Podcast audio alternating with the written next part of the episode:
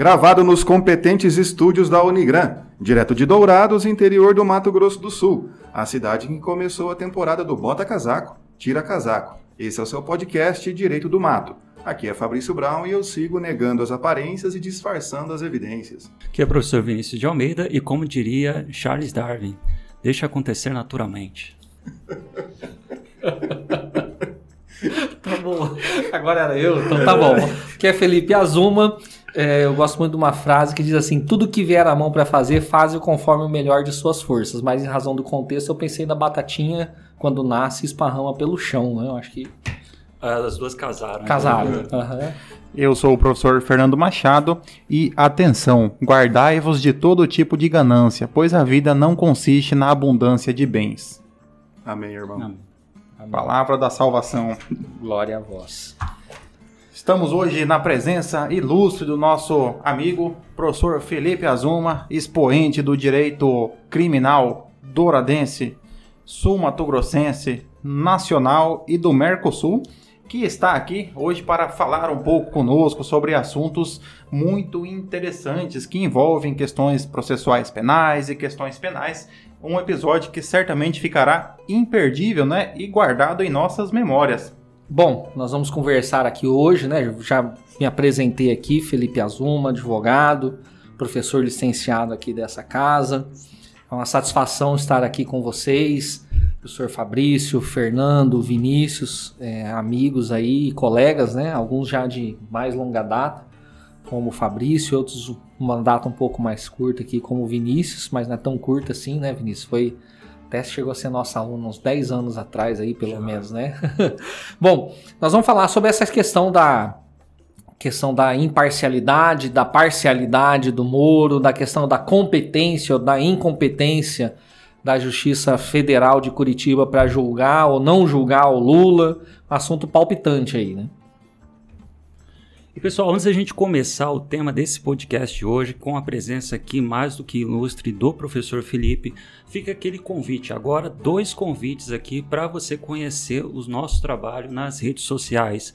Primeiro, acompanha o trabalho do professor Felipe, acompanhe lá no Instagram. Felipe, como é que fala tracinho? Underline. Underline. Felipe Underline Azuma.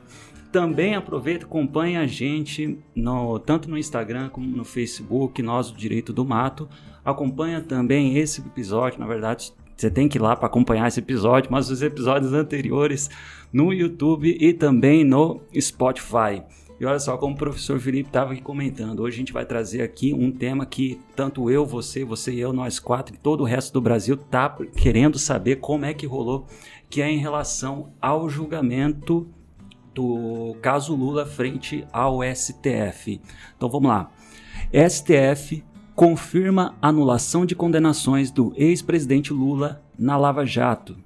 Por oito votos a três, o plenário rejeitou o recurso da PGR contra a decisão do ministro Edson Fachin, que julgou incompetente o juízo da Terceira Vara Federal de Curitiba.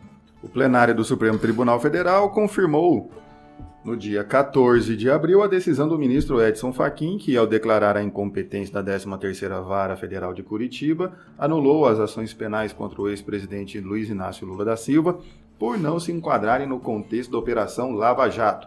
Por oito votos a três, o colegiado rejeitou o recurso, um agravo regimental, da Procuradoria-Geral da República no habeas corpus é, 193.796. Segundo, segundo Fachin, relator as denúncias formuladas pelo Ministério Público Federal contra Lula nas ações penais relativas aos casos do triplex do Guarujá, do sítio de Atibaia e do Instituto Lula, sede do ações, não tinham correlação com os desvios de recursos à Petrobras e, portanto, com a Operação Lava Jato.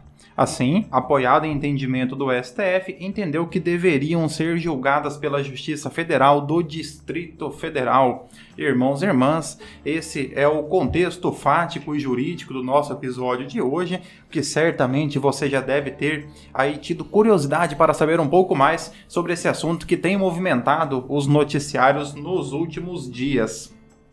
Professor Felipe Azuma, Aproveitando aqui o seu conhecimento em direito penal, processo penal, o que é que você poderia nos trazer sobre esse assunto que envolve aqui Lula, Lava Jato, Petrobras, é, Curitiba, Brasília? Bom, vamos lá. Essa questão da, da incompetência ou da competência lá da Justiça Federal, da 13ª Vara Federal de Curitiba, né, que é a vara especializada lá em organização criminosa, lavagem de dinheiro, na verdade, a, explicar a incompetência eu, eu acho, sempre achei muito fácil. E você pegar qualquer professor de processo penal sempre achou fácil explicar a incompetência. O problema era explicar a competência. Por que lá era competente para julgar tudo? Porque até um, tem um jurista, o Lopes Júnior, ele falava que a, a, Lava Jato ela teve uma competência estilo esponja em determinado momento. Tudo que chegava nela, ela sugava. Chegar, ah, não, aconteceu um fato, era até, tinha até um certo glamour, né, quando o seu estado era atingido pela Lava Jato. No Mato Grosso do Sul também teve uma operação que é uma subdivisão, uma ramificação da Lava Jato. A Lava Jato chegou aqui, nós chegamos no primeiro mundo. Era até glamoura, glamoura, glamuralizado isso, né? Desdobramento 322 da é, Lava Jato. da fase, né, 425B, item 10.1 do, né? Porque o CPP, o Código de Processo Penal, que é, vamos lá, a nossa lei de regência com relação à competência, ele é muito claro que, que é no seguinte sentido. O juízo competente, está lá no artigo 69, é o juízo de onde se consumou a infração. Né? Essa é a regra básica que ela sofre umas exceções ali quando há uma conexão, quando né, há um juízo que ele tomou uma decisão anterior a isso, que aí ele vai, vai ser prevento. E, e aí, se a gente já pensar onde é a sede da Petrobras, a sede da Petrobras não é em Curitiba. Né? A sede da Petrobras é no Rio de Janeiro. Então você já começa por aí. Mas o que, acontece? Houve uma prevenção inicial do juiz Moro por conta ali de, da, da, delação premiada e de atos de prisão envolvendo Doledo, Alberto e o CEF, então ele se tornou prevento para questões de corrupção relativa à Lava Jato. Muito embora então o critério, o critério que seja o, o critério do local do delito, né, que é o primeiro critério de fixação da competência, ele foi quebrado de início então na Lava Jato. Só que aí ela começou a ramificar, ramificar, mas o que envolvia a Lava Jato originariamente? Corrupção na Petrobras e aí onde entra essa questão da delação do Alberto Youssef, etc. E aí, com essas ramificações, chegaram a um esquema criminoso, né? a conclusão de que existia um esquema criminoso, e é bom que se diga que quando se decide pela incompetência ou pela suspeição do, do juiz, né, ou do juízo que estava à frente do caso, não está dizendo que aquela pessoa que foi beneficiada com essa decisão é inocente né? Porque agora um monte de gente começa a gritar, ah, o fulano de tal é inocente, o fulano de tal. Não, não é isso. a questão toda não passou pelo mérito se o cara é, é, praticou ou não corrupção, mas é uma questão é, estritamente técnica de, de processo. E, e, o que, que houve? Então, quando se fixa a competência da Lava Jato para caso de corrupção em Petrobras, mas depois essa competência esponjosa dela vai se espalhando, e aí é bom que se, que se diga, desde o início, falando agora do presidente Lula, a defesa dele questionou essa, essa incompetência. Não foi algo que surgiu quatro anos, três anos depois no STF. É que demorou para chegar no STF, entendeu? Porque tem que subir todos os degraus, primeira instância, segunda instância, e, e tudo aí, em tudo isso vão tendo os percalços. E quando chega no STF, aí o que gerou perplexidade é que alguns ministros voltaram atrás de seus entendimentos ou de seus votos, aí que gera perplexidade. Mas para qualquer professor ou profissional do direito aí penal, processual, era muito claro que ali não havia competência para muita coisa em Curitiba. E aí vem lá e fala, olha, essa questão do sítio de Atibaia ou do, ou do triplex, se eu soubesse imitar o Lula, eu ia fazer o aquela, aquela voz cuspida ali, mas não sei, né? Então não vou pagar esse mico aqui. É, o Fabrício ele tenta imitar o Bolsonaro e aí imita é, o Faustão. É o contrário. É, ele, quando ele tenta imitar o Bolsonaro e sai meio Faustão. É, Entendi. É, mas é. Imitação numa fala só, tá? É. Começa... Mas aí o que, que acontece? Então, quando chega essa, esse questionamento, fala, mas espera, essa questão do sítio de Atibaia envolve corrupção? Envolve. Ou do triplex envolve corrupção? Envolve. Mas isso está ligado à Petrobras? Não, não estava. Aí que tá, que quebra o elo de Lava Jato. Porque Lava Jato entende-se corrupção na Petrobras. E foi essa discussão que foi levada. Né? É claro que houve um determinado momento, e isso está se desfazendo agora, que houve uma lava, lavajatolatria, né? Todo mundo, se falasse mal da Lava Jato, questionasse ainda que doutrinariamente, tecnicamente, a Lava Jato, ou você era de esquerda, ou você era corrupto, ou era alguma coisa do, dessas, é, é, dessas tipificações, né? dessas estigmatizações aí do tipo. Mas o fato é que é, é, muito claro, assim, até eu lembro, eu estava conversando com outro professor, o Fernando, seu, seu xará, quando teve a decisão, ele falou, cara, para mim sempre foi claro, foi para mim também, mas era difícil é você explicar, né, na, na sala de aula, professor, e tal coisa. Era, e eu vi vários memes quando saiu essas decisões do Supremo, falei, eu não queria ser professor de processo penal nessa hora. E graças a Deus eu estava licenciado. Né? Então eu não, não passei por isso em sala de aula para tentar explicar o que era e o que deixou de ser. Mas, Mas então, assim, se um, se um aluno chegasse e perguntasse, é, professor, então qual que é o primeiro critério que define competência? Qual que é? O primeiro critério que define a competência está no artigo 69 e 70 do Código de Processo Penal, é o local do crime. E por que, que é o local do crime, é, Vinícius? É a, a, a, a, intenção do legislador, né, ou a mens legis, né, para falar bonito aqui, né, falar uma coisa em latim e tal, né, é, se pegar do direito do mato, né, o que está na cacholeta de quem fez a lei, né, agora, agora deu para entender. Deu para entender, né? É, era o seguinte, por que, que o, o, local de consumação do crime é o local de fixação de competência? Porque é para servir, primeiro, tem uma questão prática. A colheita da prova, em tese, fica mais fácil onde o crime aconteceu. Então, aconteceu um homicídio aqui, por que, que eu vou julgar lá no Rio Grande do Sul? É, as provas estão todas aqui, então a colheita, as testemunhas estão aqui. Estou dando um exemplo bem distante, assim, para ficar claro. É, existe também outra uma questão de, de pedagogia penal, nesse sentido da função da pena. Porque se a pessoa responde a um processo onde ele cometeu crime, isso serve como uma forma de contraestímulo para aquela população, para aquela comunidade local que assistiu o crime acontecendo e, em tese, está vendo que o crime não compensa, porque a pessoa está sofrendo um processo e vai sofrer uma eventual pena. Então, por isso, o primeiro critério é o de, de consumação do delito.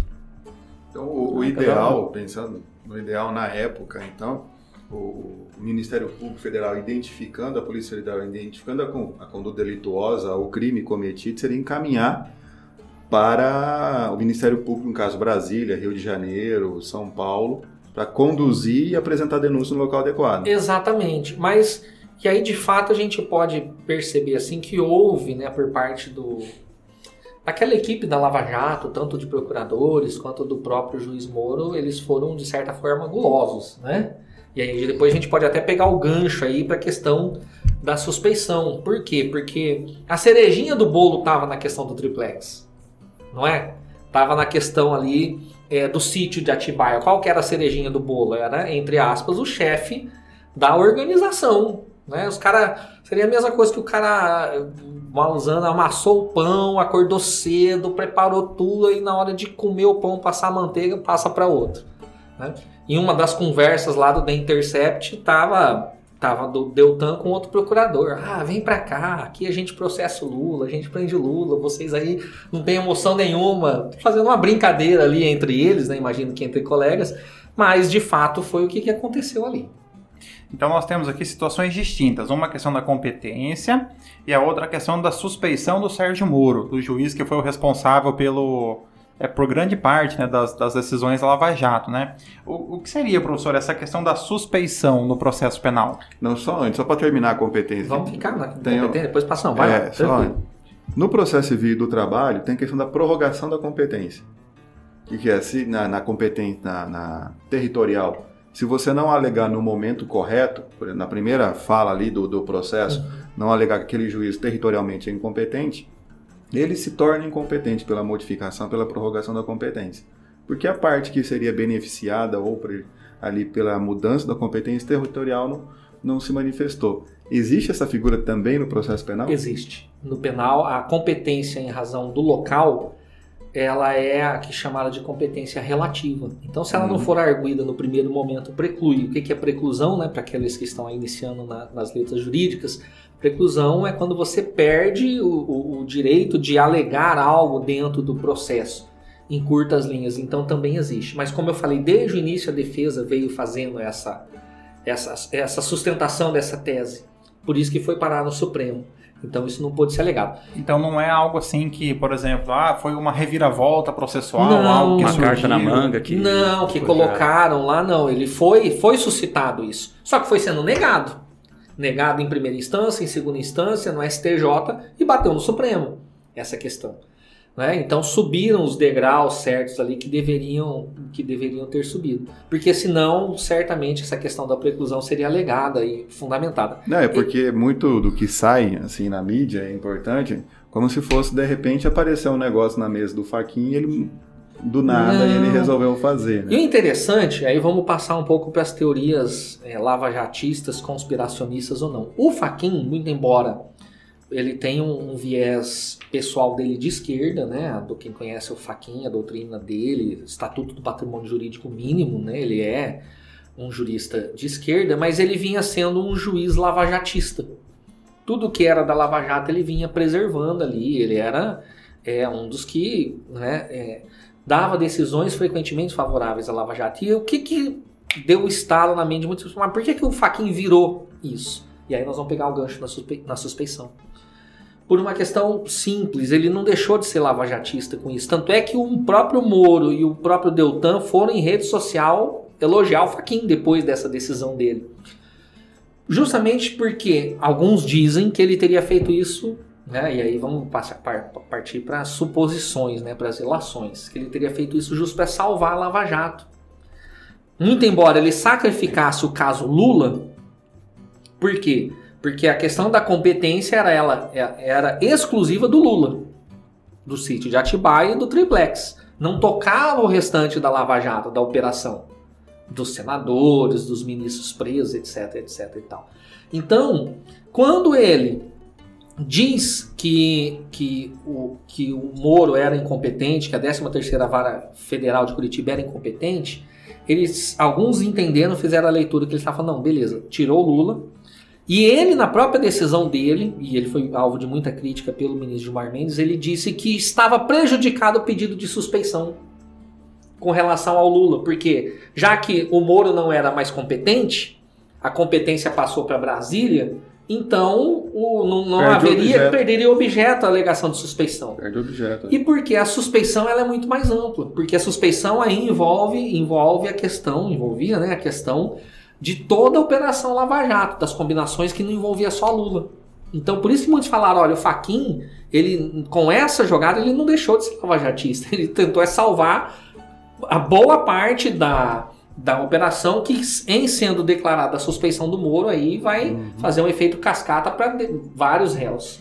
Com a- agora o processo vai ser encaminhado, se eu não me engano é Brasília, né? Isso, Vai, parece vai que ser é, para parece- Brasília. A parte mais difícil é ser mudado do Projude pro EPROC. vocês vão- Acabou, prescreveu. então, isso que eu gostaria da prescrição. Então, como foi julgado incompetente, não interrompeu a prescrição. Então, aí nós vamos. Aí vai virar. Agora eu. É que a prescrição no processo Deixa eu sair penal... do processo penal de novo, porque, que, qual que é o problema? É problema de entendimento. Qual que é o problema de entendimento? Alguns vão dizer que essa declaração de suspeição, o juiz, o primeiro, o juiz agora competente, ele vai dizer o que ele aproveita e o que ele não aproveita. Entendeu? Principalmente de atos instrutórios. A Ada Pellegrini Grinover, ela tem um posicionamento há muito tempo já e, a meu ver, teoricamente correto, mas na jurisprudência não vingou, que é o seguinte, ela- o que, que a Constituição Federal diz lá no artigo 5 com relação à competência? Ninguém será processado e nem julgado senão pela autoridade competente. Antes da Constituição de 88, era ninguém será julgado senão pela autoridade competente. Agora, a, o Constituição de 88 colocou o processo como sendo alguém é, que tem que ser conduzido pelo juiz competente. E aí ela vem e ela fala, olha, não existe incompetência relativa com a Constituição de 88. A- Toda incompetência ela é absoluta, porque a Constituição falou ninguém vai ser processado ou julgado se da autoridade competente. Então, muitos vão dizer, olha, se aproveita os atos decisórios. Não, não se aproveita os atos decisórios. Aí nós vai, vai ter um outro capítulo que a gente vai poder voltar aqui para saber. Porque o que, que o juiz decidir, ele vai desagradar alguém. Se ele disser, não, eu aproveito os atos decisórios, é, evidentemente que não a condenação, né? Uhum. Mas o recebimento da denúncia, que é um marco que interrompe a prescrição, vai ter recurso por parte da defesa. E o contrário também. né? Se ele disser que, vai aprove que não vai aproveitar os atos decisórios, vai ter um recurso da acusação também ali dessa decisão dele. Quando, lá em mil, 2053, passarem do, do EPROC para o Projude. Então, isso é, quando aconteceu isso, foi a primeira coisa que eu pensei. É, como é que vai ficar a questão da prescrição? Porque o Lula tem mais de 80 anos, né, reduz pela metade. Pela né? metade o prazo reduz pela metade o prazo prescricional. Então, o que pode ocorrer é, é justamente a prescrição. Na prática, é, é, Fabrício, é muito difícil que não ocorra prescrição nesse caso. Mesmo aproveitando os atos decisórios. Por todo o lapso de tempo que já veio. Porque o la- se ele aproveitar o recebimento da denúncia, não vai aproveitar a condenação, as condenações. E aí vai ter toda uma instrução até ter uma nova condenação, que é o próximo marco de interrupção da prescrição. Está lá no artigo 117 do Código Penal. Interrompe-se a prescrição, inciso 1 pelo recebimento da denúncia. Inciso 4, pela sentença penal condenatória, pela publicação. Então, como esse último marco aqui foi interrompido, tá? até que se instrua de novo o processo e venha a ter uma nova condenação, fatalmente, dificilmente não vai dar prescrito. É porque a defesa vai querer refazer alguns atos necessariamente. A instrução vai ter que fazer, É. né? Não tem, não tem como, vai ter que... É, O, o Ministério Público pode querer, não. Tá tudo feito, Uhum. aproveita tudo, tá? Exato. a defesa vai querer. A E defesa nesse vai querer. tempo aí, vai, vai prescrever, isso é certeza. É muito provável. Deixa eu aproveitar aqui uma coisa que você estava comentando. Você mencionou várias vezes sobre suspeição. O que, que seria essa ideia da suspensão e como é que ela chega até o Moro? Bom, a suspeição tem dois institutos, né, referente à questão do, da falta de possibilidade jurídica de o juiz julgar. Um é, é um instituto chamado o impedimento e a outra é a suspeição. O impedimento ele é de ordem objetiva, ou seja, o, o juiz que tem um grau de parentesco com uma das partes. Que é o juiz lá que tirou o menino dele da. Que deu a decisão Que lá. deu a decisão pra tirar o filho da cadeia, né? Aí é Aquela- uma questão de É impedimento. uma questão né? de impedimento. Legalmente, eh, objetivamente, você lê e fala, olha, ele não pode julgar. Que nem a nossa desembargadora aqui no estado também. É, mas lá ela não julgou, né? É. Ela foi tirar à força o filho. Ela fez com que julgasse. né? É, aí eu não sei. né? E ó, depois a edição corta. A gente parte- não falou quem. corta, não. Ô, Então Paulo, tá essa bom. parte aí você pode tirar. Diz Tá? que a edição salva as pessoas, né, Paulo? Ou não. e, e é- esse é o impedimento. A suspeição são é, é, questões de ordem subjetiva. Né? Então vamos imaginar que eu seja um juiz, ou que o Fabrício seja um juiz, e aí por algum motivo não gosta de japonês. E caia um processo meu lá, é, lá pro Fabrício julgar. Eu ia falar na vara dele, mas não vou, né? Que caia um processo meu pro Fabrício julgar. Ok? E, e aí, de repente, um exemplo bobo, né? Esdrúxulo, né? Aqui.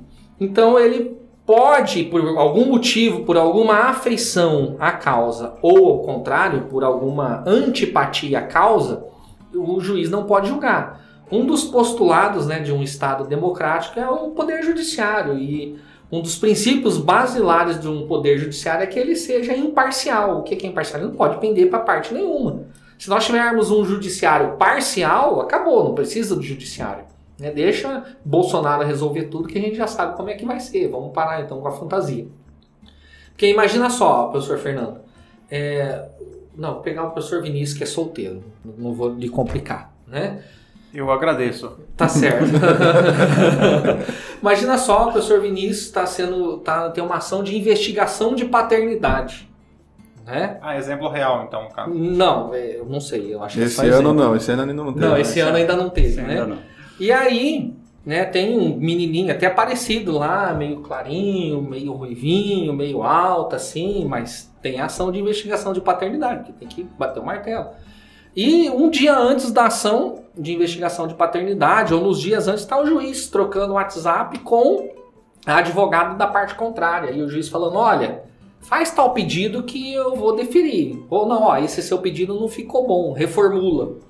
Por que, que eu tô dando esse exemplo? Tipo, me ajuda a te ajudar. É, exato. Por que, que eu dou nesse exemplo? Porque aí a gente despessoaliza, né? Despessoaliza do Lula. Porque quando você coloca uma figura política controversa como Lula, aí todo mundo entra as paixões. tinha que conversar mesmo, tinha que combinar mesmo, mas quando você joga né, o nosso querido amigo Vinícius no exemplo, no fogo aqui, ele vai pensar diferente. É igual aquele exemplo do Chaves, né? Eu sabia essa conta com laranja, né? E não com maçã, né? Você tem que mudar o. É. Você muda a pessoa que daí dá pra. Exata, muito boa.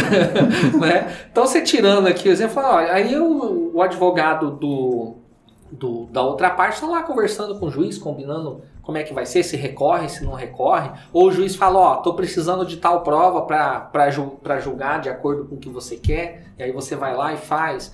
Então, é, e, e isso ficou claro ali pela, pelas mensagens, né, que havia de fato uma gana ali para para condenar, para que a operação, um jogo combinado ali, muito bem combinado ali entre a, as partes, né, e excluindo uma delas, o que não pode. Até eu vi um comentário do Deltan Dallagnol na época, pegou e quando surgiu o The Intercept, ele fez, ele gosta de Twitter, né? Ele fez uma publicação lá no Twitter, aí tem um advogado lá de São Paulo e falou: "Não, não tem problema de vocês terem um grupo de Telegram com o juiz. O problema é vocês não passar o link pra gente entrar no grupo e poder discutir em pé de igualdade. Ele escreveu bem assim na, na no post do, do Deltan. Né? Eu, eu ri muito, mas é de fato, o que, que fere? Fere a paridade de armas. É que seria aquela ideia, você chega na audiência, você ali, advogado, com o seu cliente, aí chega o advogado, cliente da parte contrária. Aí o advogado diz pro juiz, ô juiz, tudo bem? Como é que tá? E a esposa, e as crianças? Final de semana eu vou lá levar a, os meninos para brincar, Hoje né? tem noite de pizza. É, né? vamos hoje lá jogar futebol, né? Beleza, meu amigo, tal. Um abraço para todo mundo lá, para sua mãe, tá bem? Aí você... É, você certamente que ao presenciar essa cena, você imagina que se, se acontece depois a decisão bem favorável para outra parte, você já não fica mais tranquilo. Porque mesmo a decisão tecnicamente sendo uma decisão correta, você vai pensar que pode ser que haja alguma, alguma subjetividade nessa, nessa É. decisão. É até bom, assim, pro pessoal que está ouvindo e não faz a ideia como é que é a advocacia na prática, tudo. É normal o advogado conversar com o juiz, o Ministério Público conversar com o Pode, juiz. é permitido. Isso é normal, é permitido, até quando você está com uma pressa, uma urgência, para mostrar para o juiz o seu desespero do cliente e tudo. Só que o juiz geralmente ele faz cara de paisagem, ele olha para você, faz cara de paisagem e fala: Não, eu vou analisar, doutor, pode deixar E- que eu vou analisar.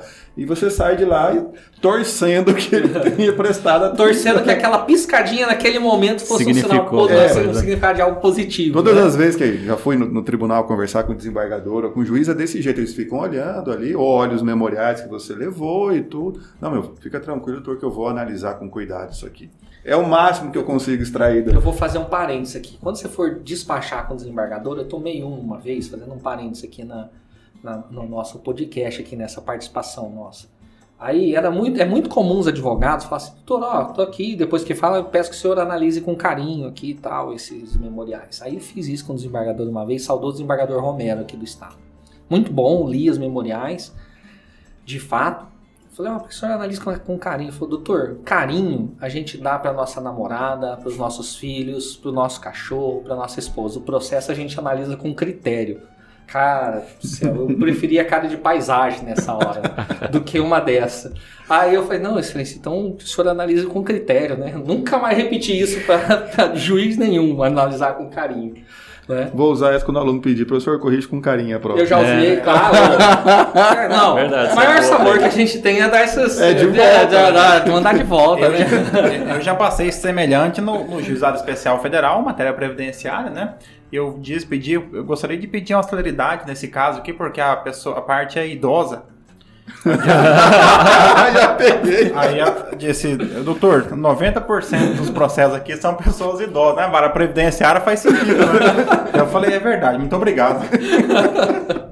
Aí falou, não, mas ela é- está doente, né? Você dá um, dá um plus E ali. são os né? outros 10%. Né?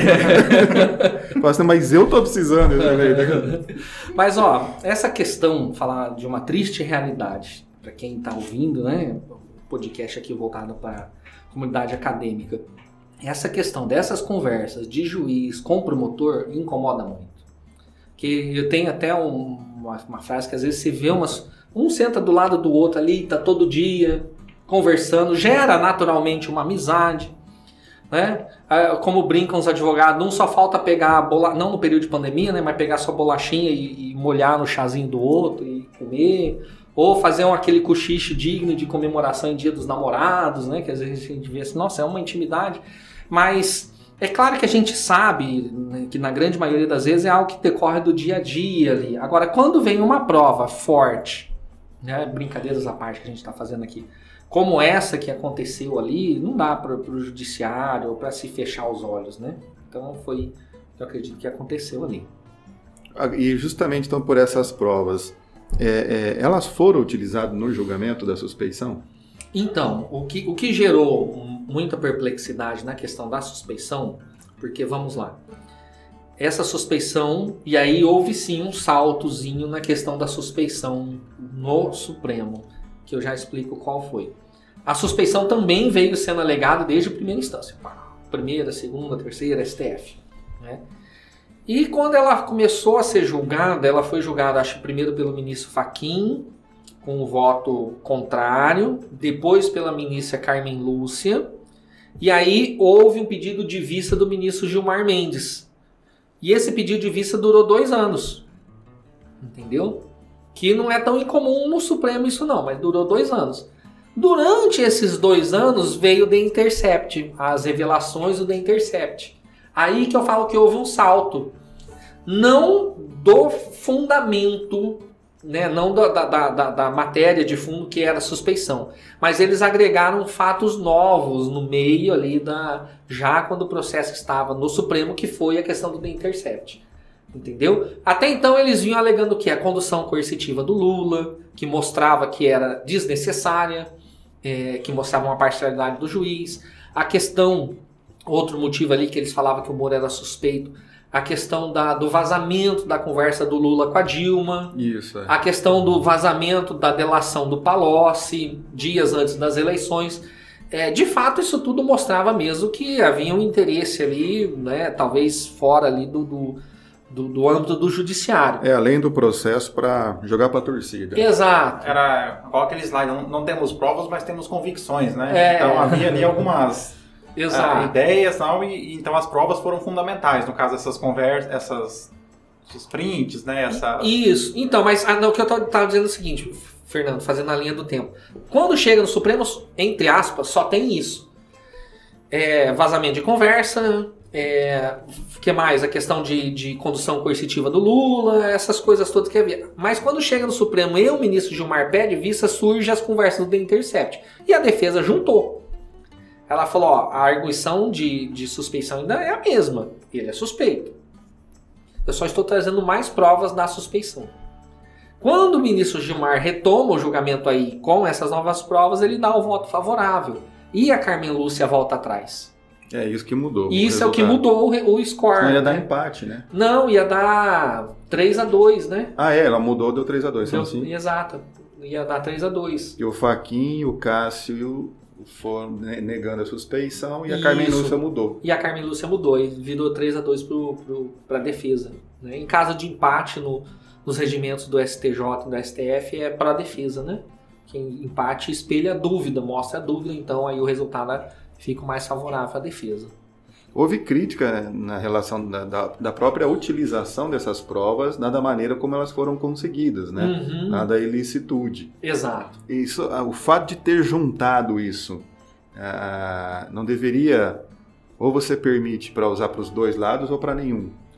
É, aí é a questão do chamado princípio do favor rei, né? Porque a prova, então, ainda que lista se for favorável ao réu, você pode utilizar. Então foi aí que eles, segui- que eles seguiram.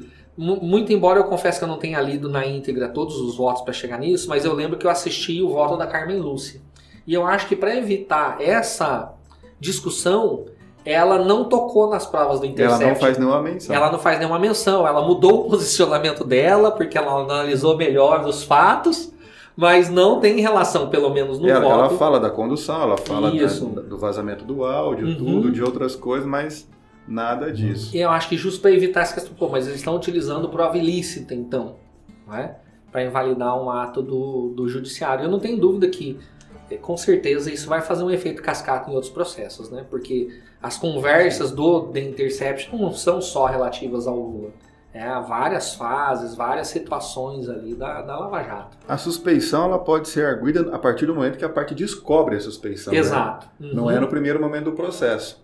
É no primeiro momento do processo, Que é a após parte- a descoberta. após a descoberta. Após a descoberta. Então, a motivação pode surgir agora.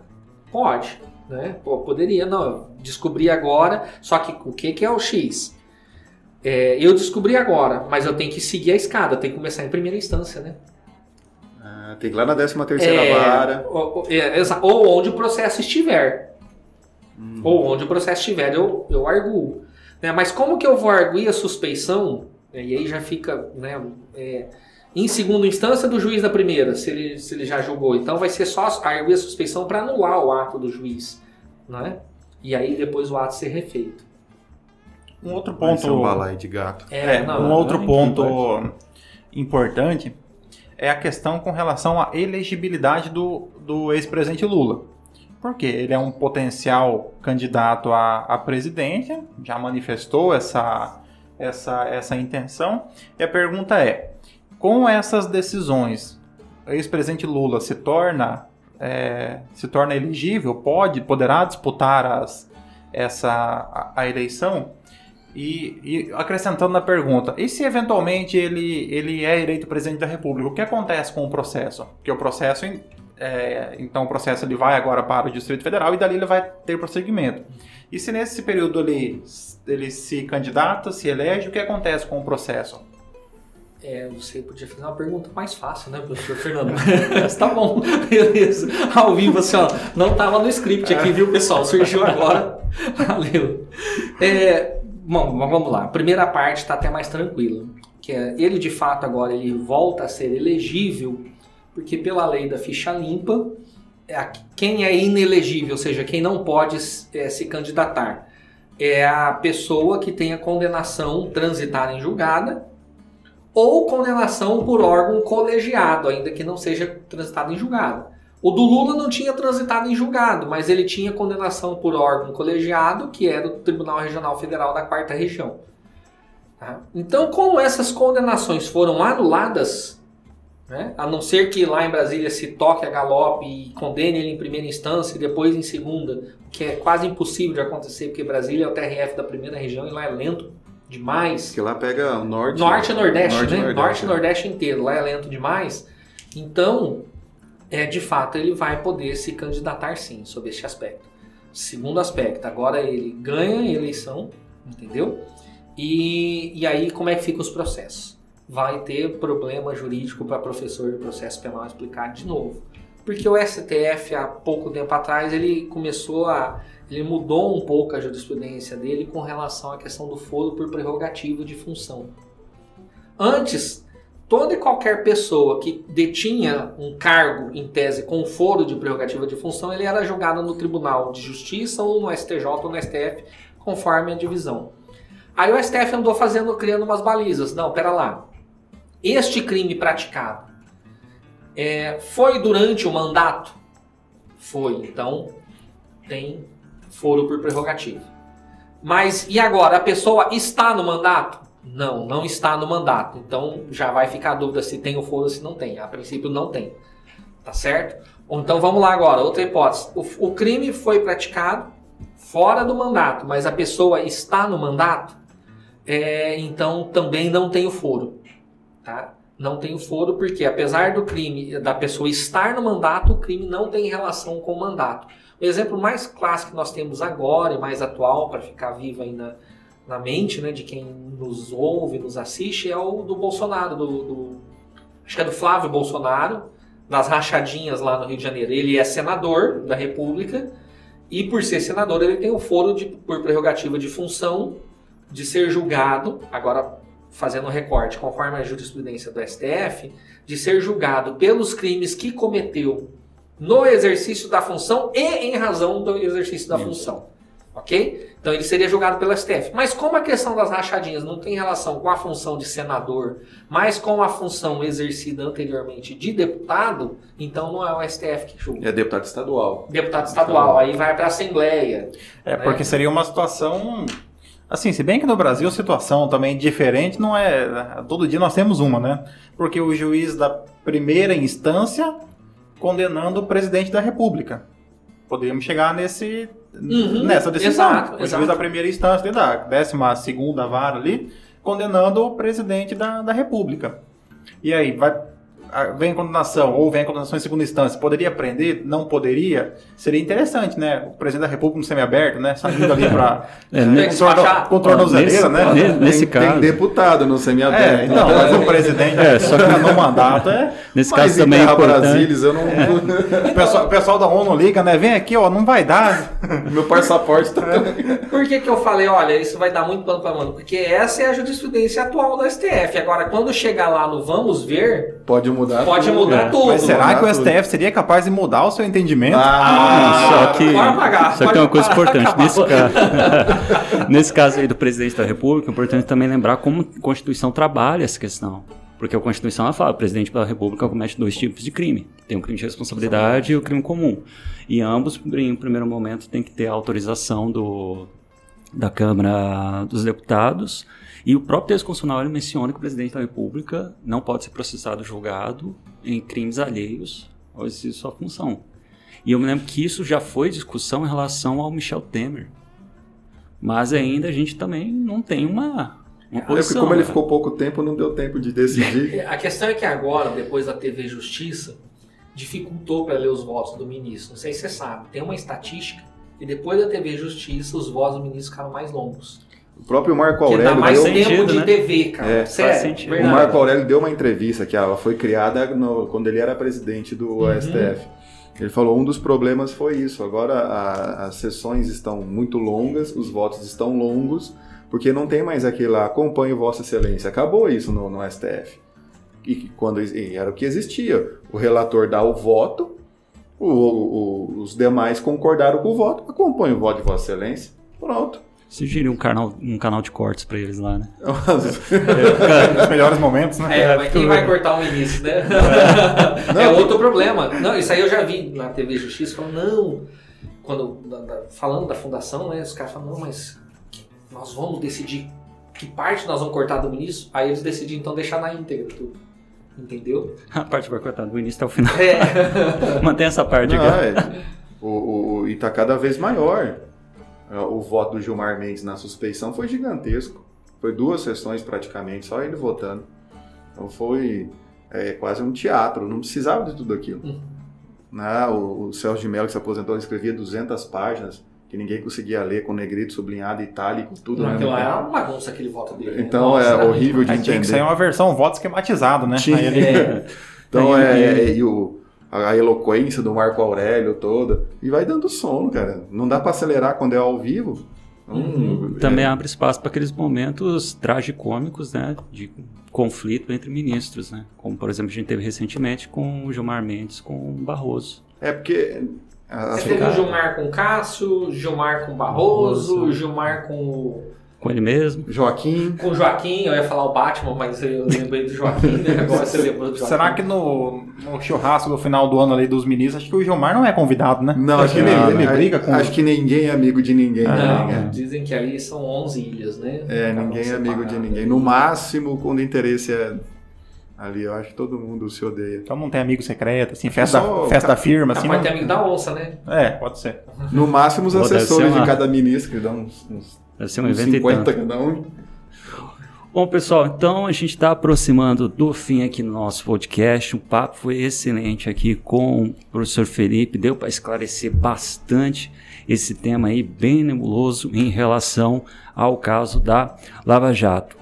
Próximo aqui do fim, fica aquele agradecimento a você que acompanha o nosso projeto do podcast, que está toda hora aí participando, interagindo, fazendo sugestões, comentários para a gente melhorar cada vez mais. Fica também aqui o agradecimento para a Unigran, que oferece es- esse estúdio fantástico, a ajuda única, fenomenal do grande Paulo e também o nosso convidado aqui, professor Felipe. Valeu mesmo por ajudar a gente a compreender melhor esse caso. Gente, obrigado aí, né? Ah, Primeiro quero parabenizar vocês aí pelo.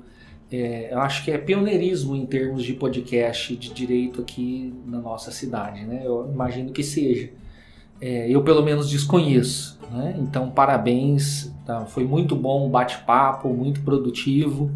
É, então de parabéns mesmo, eu agradeço aí a paciência, né, daqueles que vão nos escutar esses 44 minutos aí mas foi, foi muito, muito gostoso, muito produtivo. Quem puder me seguir aí nas redes sociais, Felipe Underline Azuma. Vinícius tá no, no Instagram, aí meu nome completo no Facebook, Felipe Casuazuma, no YouTube, Felipe Azuma. Tá joia? Professor, o seu curso, ele está em fase de elaboração, revisão, É, já gente- está disponível? A gente tem um curso né, sobre o Tribunal do Júri.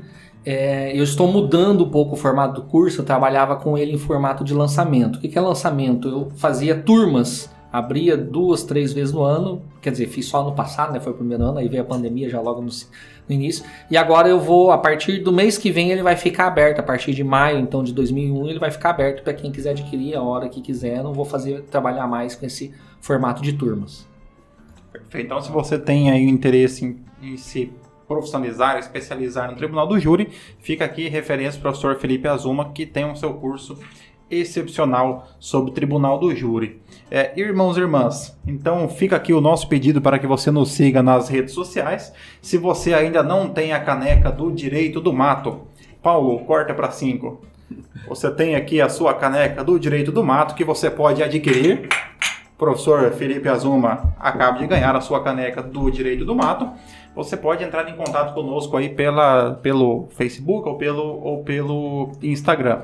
Então nos siga nas redes sociais, Facebook e Instagram. E principalmente inscreva-se no YouTube, acompanhe os nossos episódios no YouTube. É isso aí, pessoal. Nós precisamos da monetização. É, tenham todos uma ótima semana, um grande abraço e sejam felizes.